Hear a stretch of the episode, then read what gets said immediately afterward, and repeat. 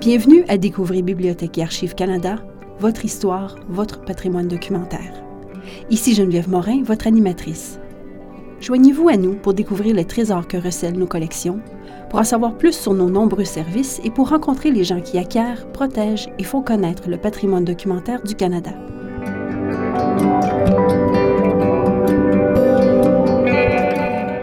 Dans la présente émission, nous nous attardons sur la vie de Peter Rindesbacher, un artiste qui a quitté la Suisse en compagnie de sa famille lorsqu'il n'avait que 15 ans pour immigrer au Canada.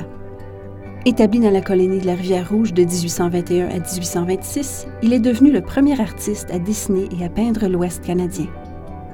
Nous rencontrons Gilbert Gignac, ancien gestionnaire des collections à Bibliothèque et Archives Canada, pour aborder la transition de Rindesbacher de l'Europe vers le Canada, ainsi que son influence sur la culture visuelle canadienne.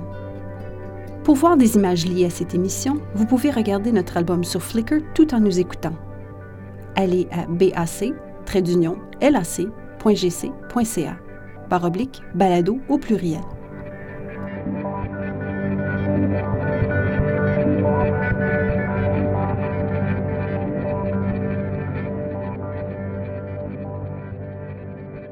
En 1912, l'archiviste fédéral, Sir Arthur Doughty, a fait l'acquisition d'un ouvrage d'aquarelle de Peter Rindesbacher pour la somme de 600 dollars.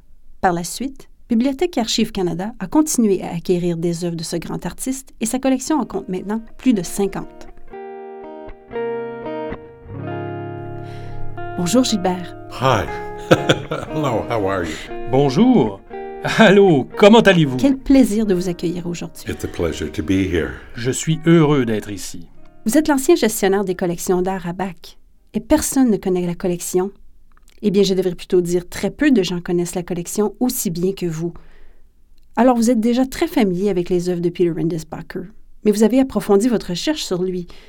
Pendant combien de temps avez-vous étudié ses œuvres? Well, I came to the archives in 1974. Eh bien, j'ai commencé à travailler aux archives en 1974 et j'ai passé 30 ans à admirer la collection dans le cadre de mon travail. Alors, lorsqu'est venu le temps d'observer le travail de Peter Rindisbacher, comme tout le monde, nous n'avons pas tardé à admirer la beauté de ses œuvres et la qualité de ses peintures. Et à vrai dire, Mary Allody, doyenne des historiens de l'art canadien, a un jour dit de lui qu'il est l'artiste qui non seulement nous documente, mais il nous expose une grande beauté dans ses œuvres. Et de posséder ces deux qualités dans le même travail est plutôt inhabituel dans l'art documentaire. Je me souviens de Peter Rindesbacher car, à mes tout débuts aux archives, une exposition complète a été consacrée à l'homme et à ses œuvres par le Musée des beaux-arts et le Musée Ammon Carter, ce qui a permis de présenter l'exposition et le catalogue sur l'exposition L'artiste était un jeune homme. Cela était très marquant puisque Peter Rindesbacher a émigré au Canada à l'âge de 15 ans. 15 ans? Il était un adolescent? Oui, il n'était qu'un adolescent, très jeune, et au cours de ses cinq années passées au Canada, de 1821 à 1826, il a reproduit les scènes les plus remarquables de son environnement à la colonie de la Rivière-Rouge. Il a quitté le canton de Berne en Suisse, qui est situé au beau milieu de la Suisse d'aujourd'hui. Après quelques traversées sur le Rhin dans des embarcations pour se rendre au port de Rotterdam en Hollande, un navire attendait les voyageurs. Il y avait 165 immigrants de la Suisse et de l'Allemagne du Sud qui ont fait le voyage et Rindisbacher et tous les membres de sa famille sont venus en Amérique du Nord à bord de ce navire du nom de Lord Wellington. L'équipage avait été embauché à titre privé par Lord Selkirk et sa succession pour assurer le simple transport des immigrants.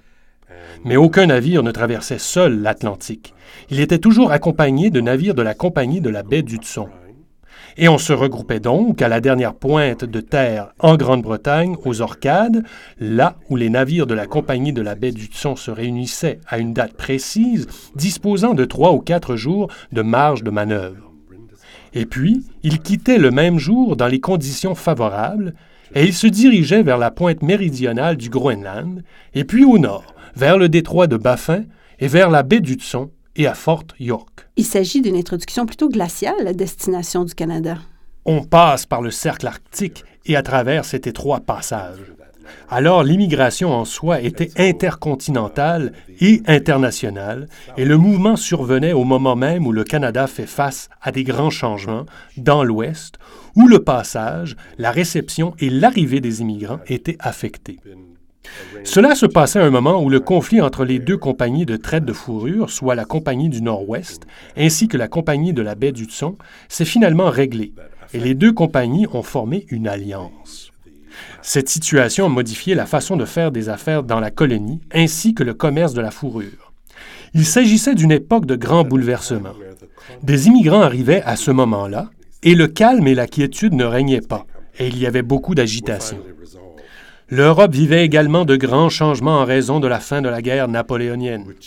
Napoléon est décédé la même année que l'arrivée de Rindes Parker au Canada.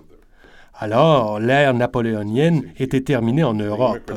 Et bien entendu, l'Europe a été relativement dévastée par ces guerres.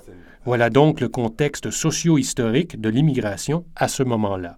Il traverse donc l'Atlantique. Et où débarque-t-il au juste? À Fort York. C'est donc à Fort York. Uh, sur la baie du Tson, les voyageurs se rendent à la rivière Rouge en naviguant sur la rivière Hayes et en traversant le lac Winnipeg, et puis au sud vers la rivière Rouge, où confluent de l'Assiniboine et de la Rouge, qui constituent aujourd'hui le centre de Winnipeg. Et à partir de là, Rindisbacher avait déjà commencé à produire des illustrations. Il commence déjà à documenter l'histoire et il avait déjà documenté quelque chose. Il a documenté son périple, eh bien, c'est ce que nous avons. Nous avons ce remarquable ensemble de 40 aquarelles qui présentent le voyage à partir du navire depuis la Hollande jusqu'à la rivière Rouge. Il a donc illustré par des dessins tout son parcours. Et on remarque un problème au sujet de cet ensemble d'œuvres. On n'avait jamais vraiment observé le travail comme formant un tout. Certains étudieront seulement le voyage transatlantique. Les historiens s'intéressent à l'ensemble des données liées à l'évolution des glaces dans l'Arctique permettant d'y circuler, d'en assurer l'exploration, le développement, le contact auprès des peuples nordiques, indigènes, tant inuits qu'autochtones. L'autre volet est beaucoup moins approfondi jusqu'à Rivière-Rouge. Et puis, il a fait des dessins à Rivière-Rouge. Et on a étudié ces œuvres-là. Mais l'ensemble, le voyage comme tel, n'a jamais été vraiment approfondi. Et en menant une recherche dans ce dossier, nous avons constaté tout à coup un acte de vente pour l'ensemble des aquarelles. Alors, en 1912, la vente a porté sur l'ensemble des œuvres formant un tout pour la somme de 600 dollars. Alors, lorsque j'ai décidé de faire une nouvelle recherche, car il s'agit d'une somme importante, j'ai pensé qu'il devrait y avoir de la documentation. Comment M. Doughty, archiviste, a découvert ces dessins? Et le tout provenait de Paris, car l'acte de vente indique un marchand à Paris, ce qui était inhabituel. Puisque les œuvres sont retournées en Europe d'une façon ou d'une autre.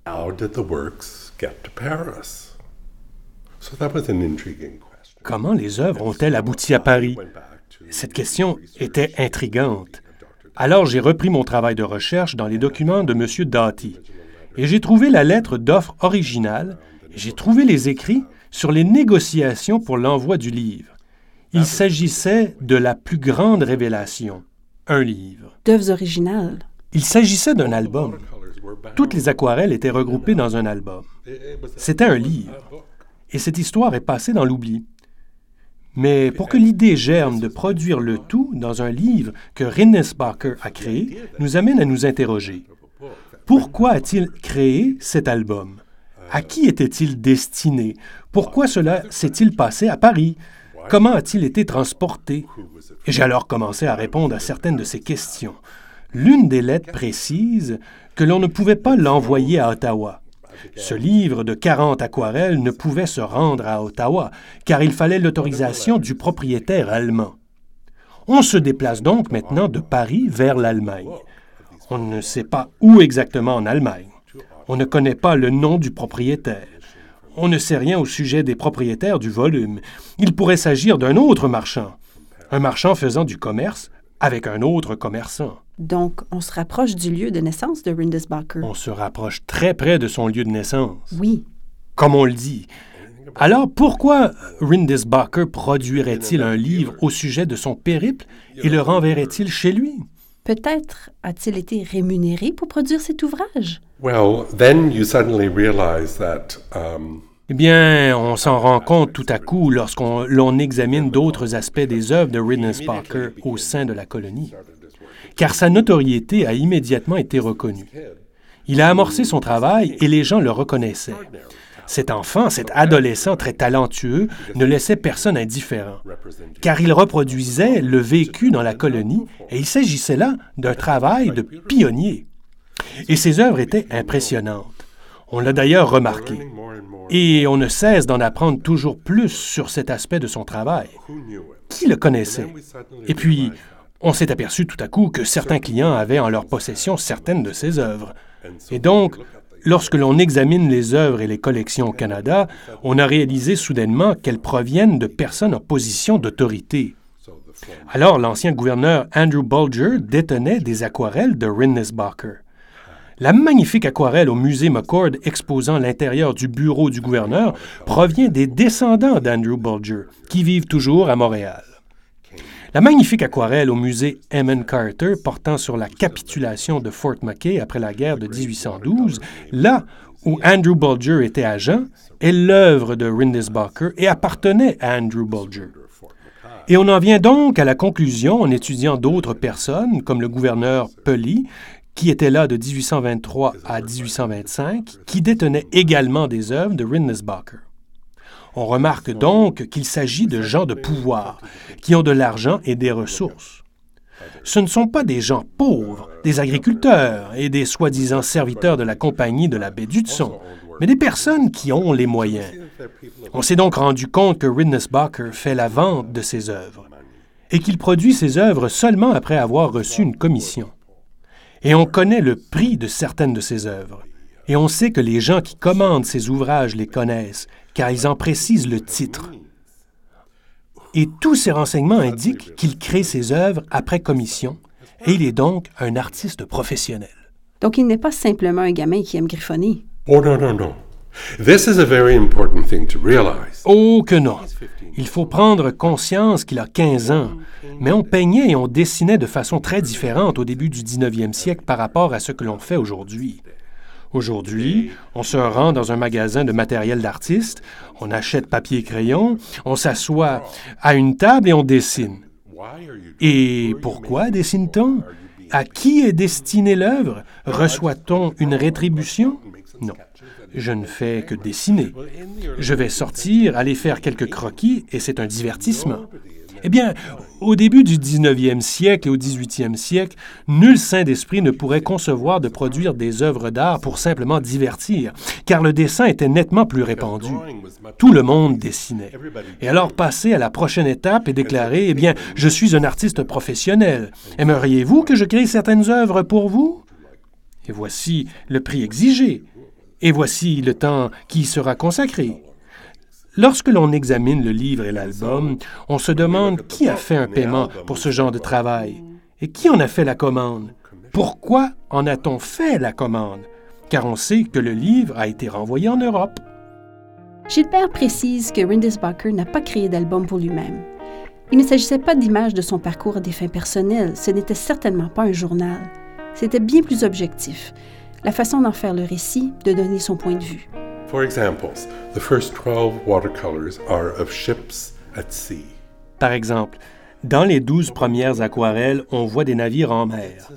Mais lorsque l'on en fait l'observation, c'est comme s'ils se trouvaient à plus d'un mille de distance. C'est pratiquement un spectacle cinématographique.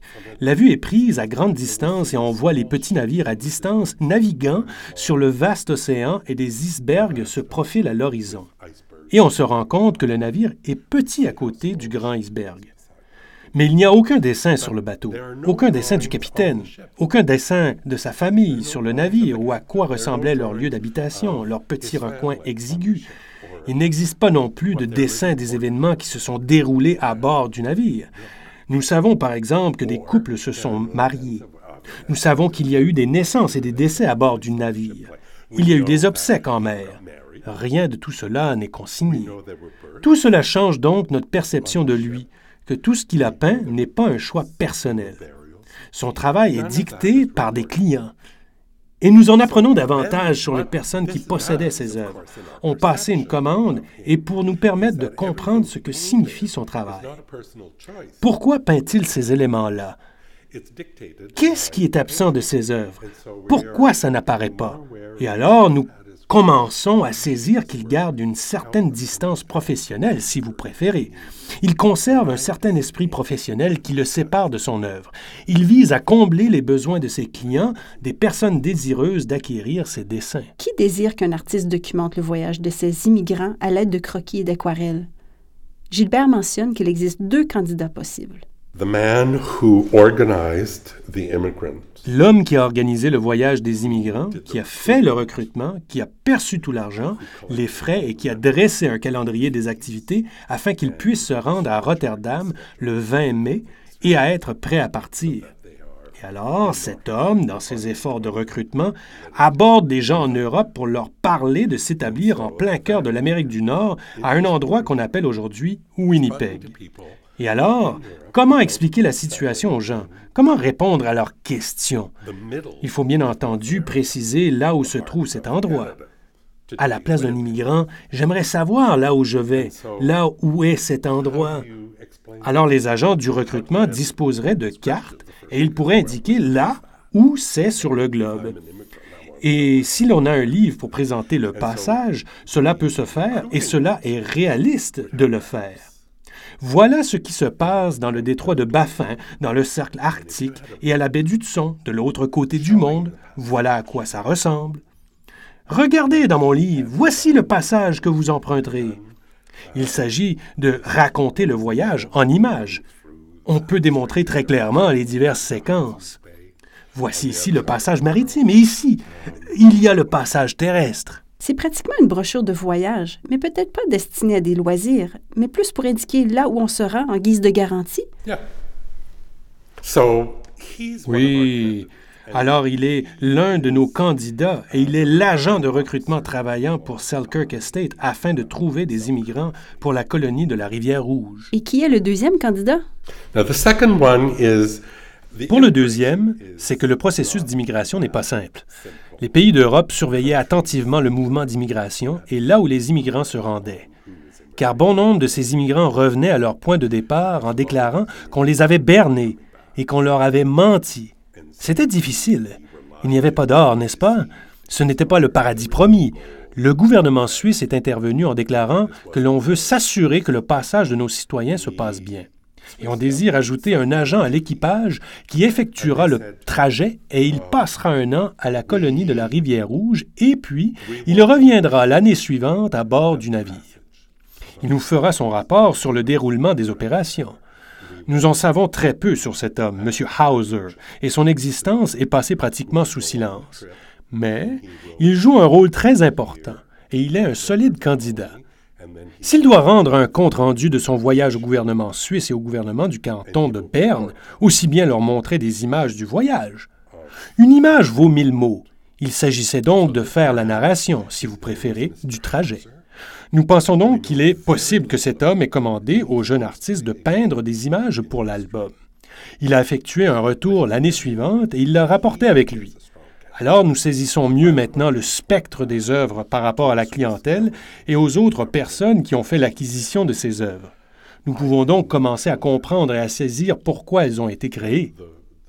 Lorsque nous comprenons mieux pourquoi elles ont été produites, comment elles seront utilisées, nous commençons alors à comprendre ce que signifie l'image et pourquoi la composition et le sujet de l'image ressemblent à ce que l'on voit.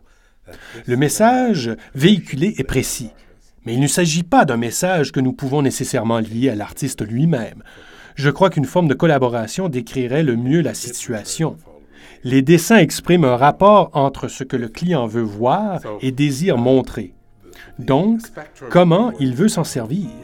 Et l'artiste qui peut combler ses besoins et ses obligations? Et puis, mentionnons également les spectateurs qui admirent les éléments du jour. Et puis, il y a les spectateurs d'aujourd'hui qui font un retour en arrière.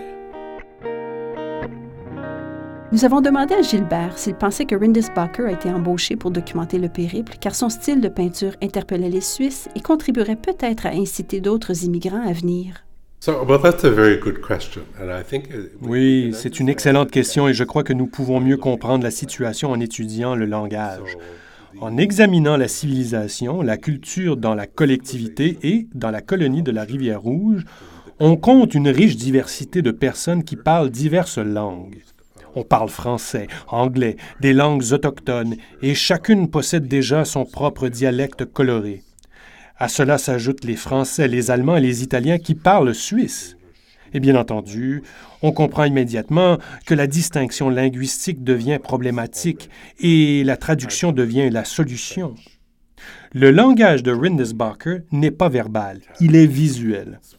Alors, lorsqu'il dessine, il nous interpelle dans la façon dont il a été éduqué, dans la culture visuelle ayant servi à son éducation.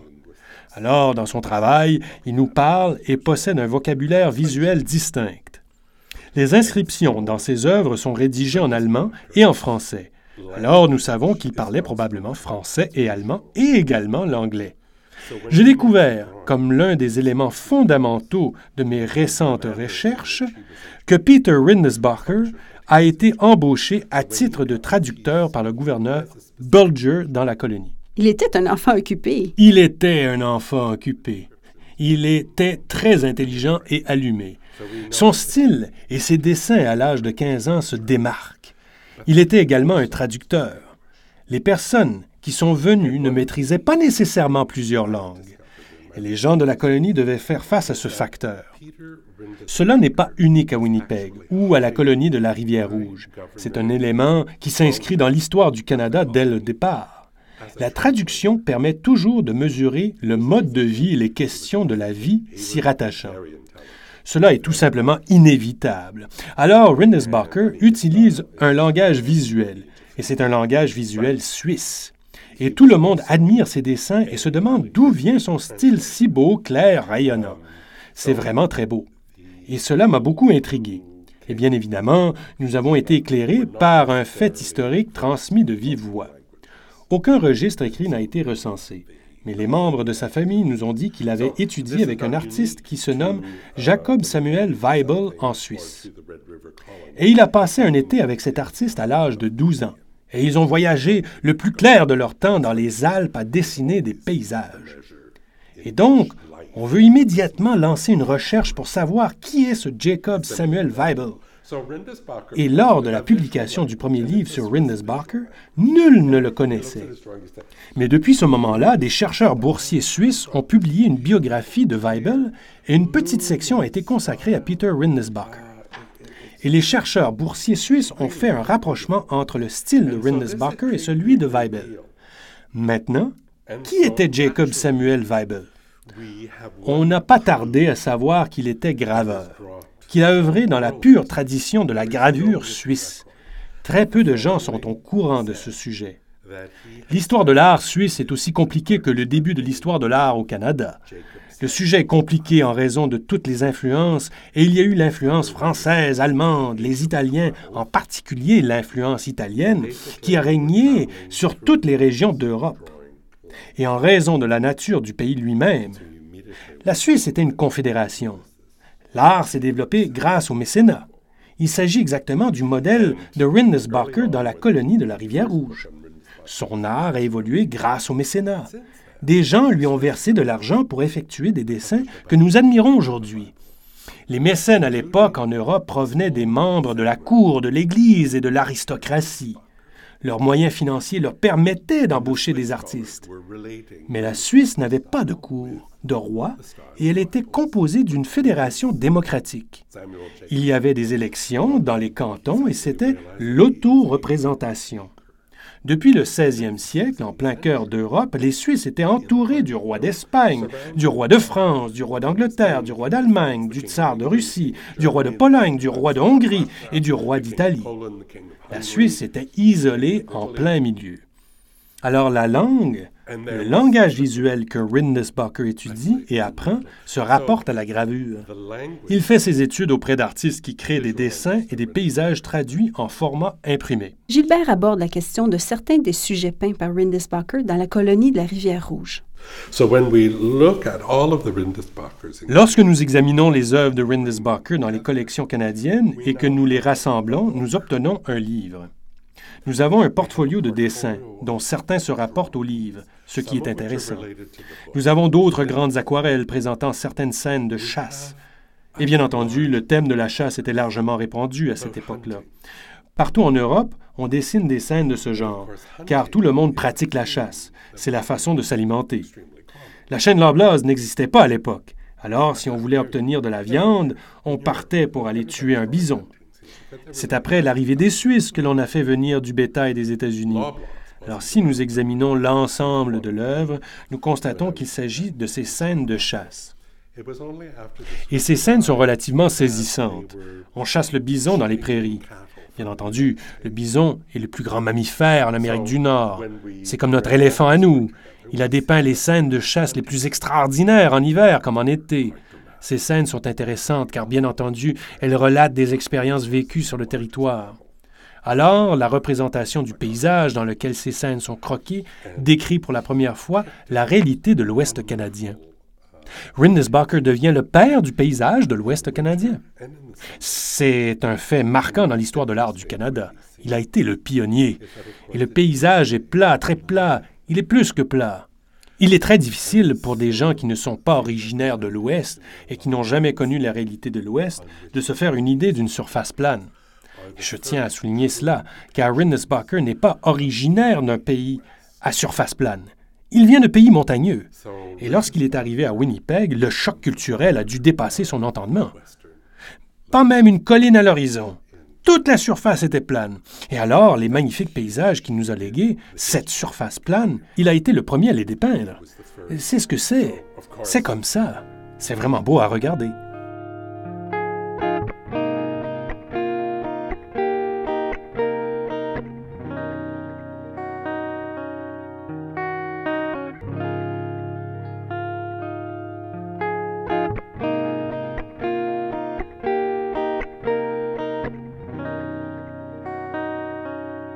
Alors l'ensemble de son travail suscite un grand intérêt, car Rindesbacher a réalisé ses œuvres en cinq ans ou moins. Oui. Moins de cinq ans.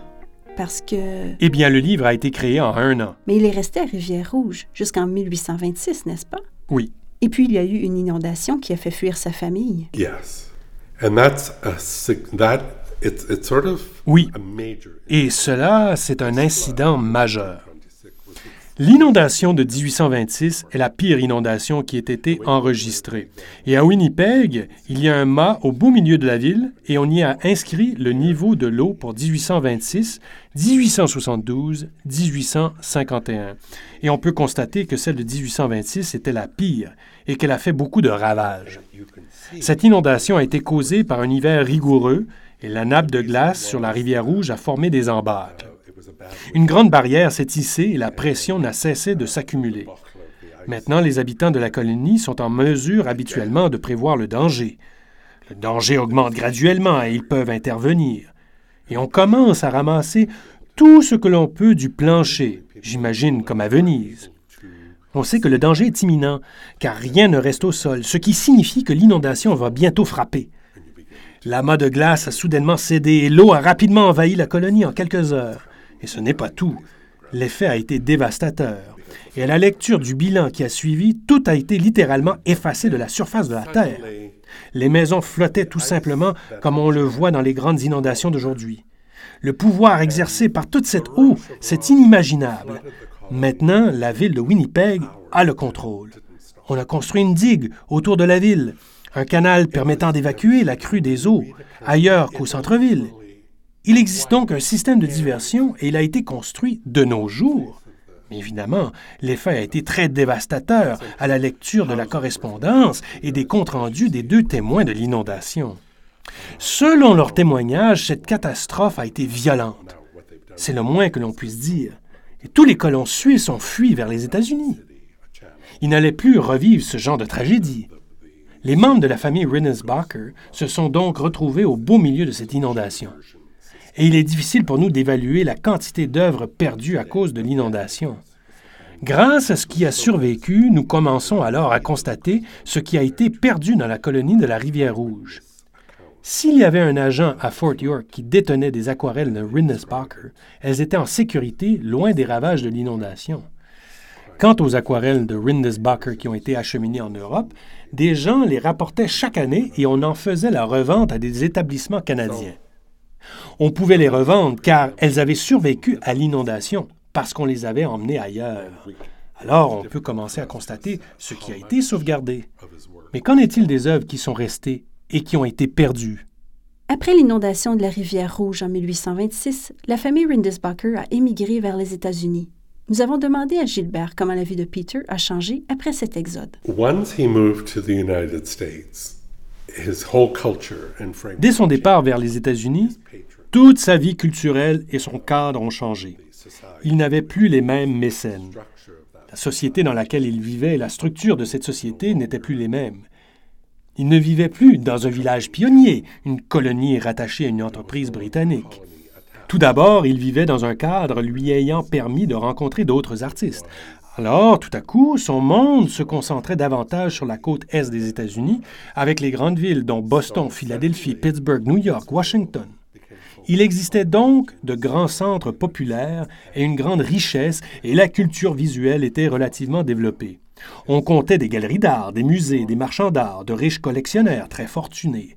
Il y avait des académies d'art liées à l'Europe. Des artistes européens venaient en Amérique pour travailler et de jeunes artistes américains allaient étudier dans les académies d'Europe. Il s'agissait d'une culture complètement différente. L'Amérique était un État-nation. Alors que la colonie de la rivière Rouge était composée d'un petit regroupement de personnes qui essaient de créer une collectivité axée sur l'agriculture.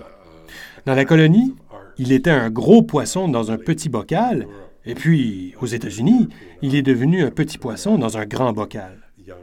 Mais des éditeurs et des graveurs étaient bien établis aux États-Unis. On n'avait pas à retourner en Europe. Le continent offrait tout ce qu'il fallait. La relation ainsi que le contact avec les habitants de la côte Est ont été instantanés, car à cette époque, la doctrine Monroe avait cours et l'Amérique avait l'ambition de régner sur l'ensemble de l'Ouest. Son talent n'a pas tardé à être reconnu à son arrivée aux États-Unis et ses œuvres sont accueillies à Philadelphie, où on les publie dans de petites revues de chasse sportive qui commencent à être publiées et à devenir populaires. Et bien entendu, les scènes de chasse par les Autochtones dans les prairies sont très populaires, car toute une notion romantique est rattachée au peuple autochtone à cette époque-là. Alors, lorsqu'il voyage aux États-Unis, le monde est différent.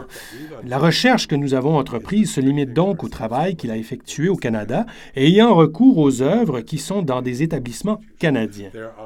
On compte d'importantes œuvres canadiennes dans les collections américaines. Pas beaucoup, mais quelques-unes. La plupart se retrouvent au Canada.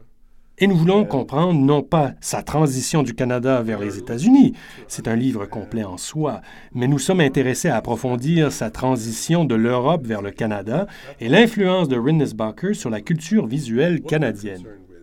Il ne faut pas oublier que Rinnensbacher est décédé à l'âge de 28 ans, donc très jeune. Son professeur, Jacob Samuel Weibel, lui, a survécu pendant 20 ans de plus. Alors, puisqu'il a vécu si peu de temps et a réalisé toutes ses œuvres dans ce contexte-là, cet exploit est digne de mention. Nous avons demandé à Gilbert comment il définirait le rôle de Rindesbacher dans le patrimoine visuel canadien. Habituellement, lorsqu'un artiste établit sa marque, son style et sa manière de travailler, cela a non seulement des retombées sur les clients qui achètent ses œuvres, mais il faut souligner également l'éducation reçue. Il existe des apprentis, des écoles où il commence à enseigner son art à de plus jeunes artistes. Et puis, ces jeunes artistes s'inspireront alors de l'enseignement de leur maître pour créer leur propre vision, style, leur propre technique et méthode servant à la prochaine génération. Et cette génération transfère ses connaissances à la prochaine.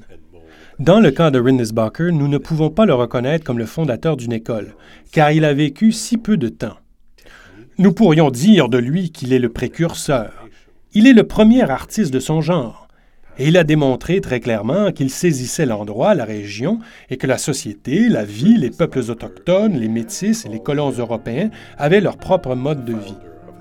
Et il était en mesure de le dépeindre à la demande de ses clients.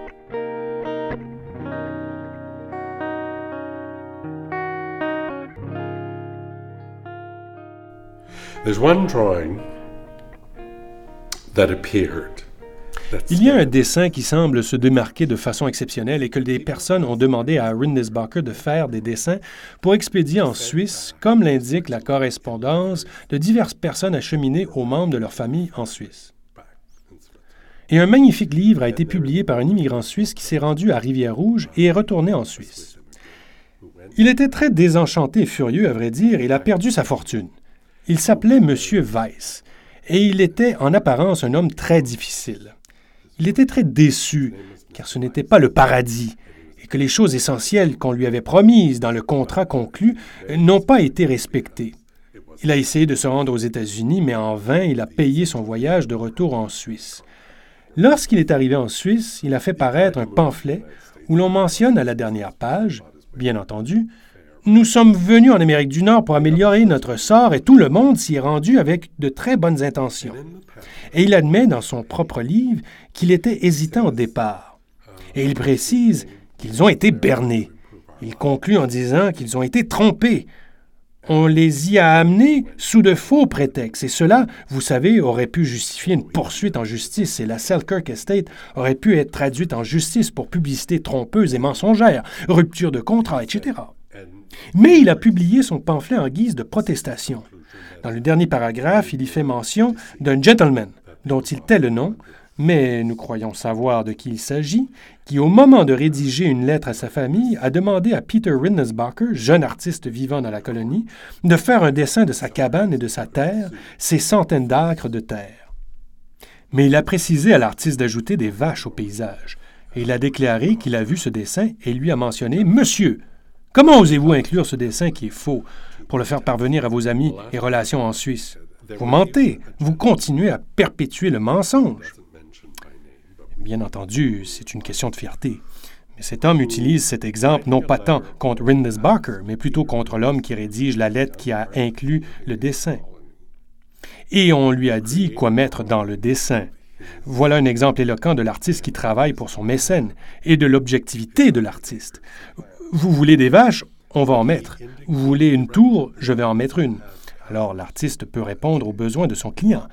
Nous n'avons pas le dessin ni la lettre, mais nous savons par contre qu'au moment de l'envoi de la lettre, que la colonie, les administrateurs, le gouverneur et son comité avaient commandé du bétail des États-Unis. Il faut une saison complète pour en obtenir. On allait en faire la vente aux colons. Et alors, c'est un retour sur Rindesbacher pour en observer les éléments précis et la situation générale en même temps. Gilbert, merci d'être venu ici aujourd'hui et d'avoir partagé avec nous ces grandes découvertes au sujet de Rindisbacher. C'est toujours un immense plaisir d'échanger avec vous. Thank you. It was a pleasure. Merci, ce fut un plaisir.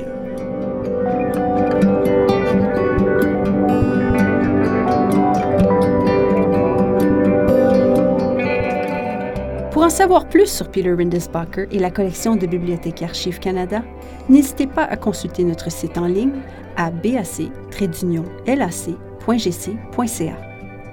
Merci d'avoir été des nôtres. Ici Geneviève Morin, votre animatrice. Vous écoutiez Découvrez Bibliothèque et Archives Canada, votre fenêtre sur l'histoire, la littérature et la culture canadienne. Je tiens à remercier notre invité d'aujourd'hui, Gilbert Gignac. Pour plus d'informations sur nos balados ou si vous avez des questions, commentaires ou suggestions, visitez-nous à bac-lac.gc.ca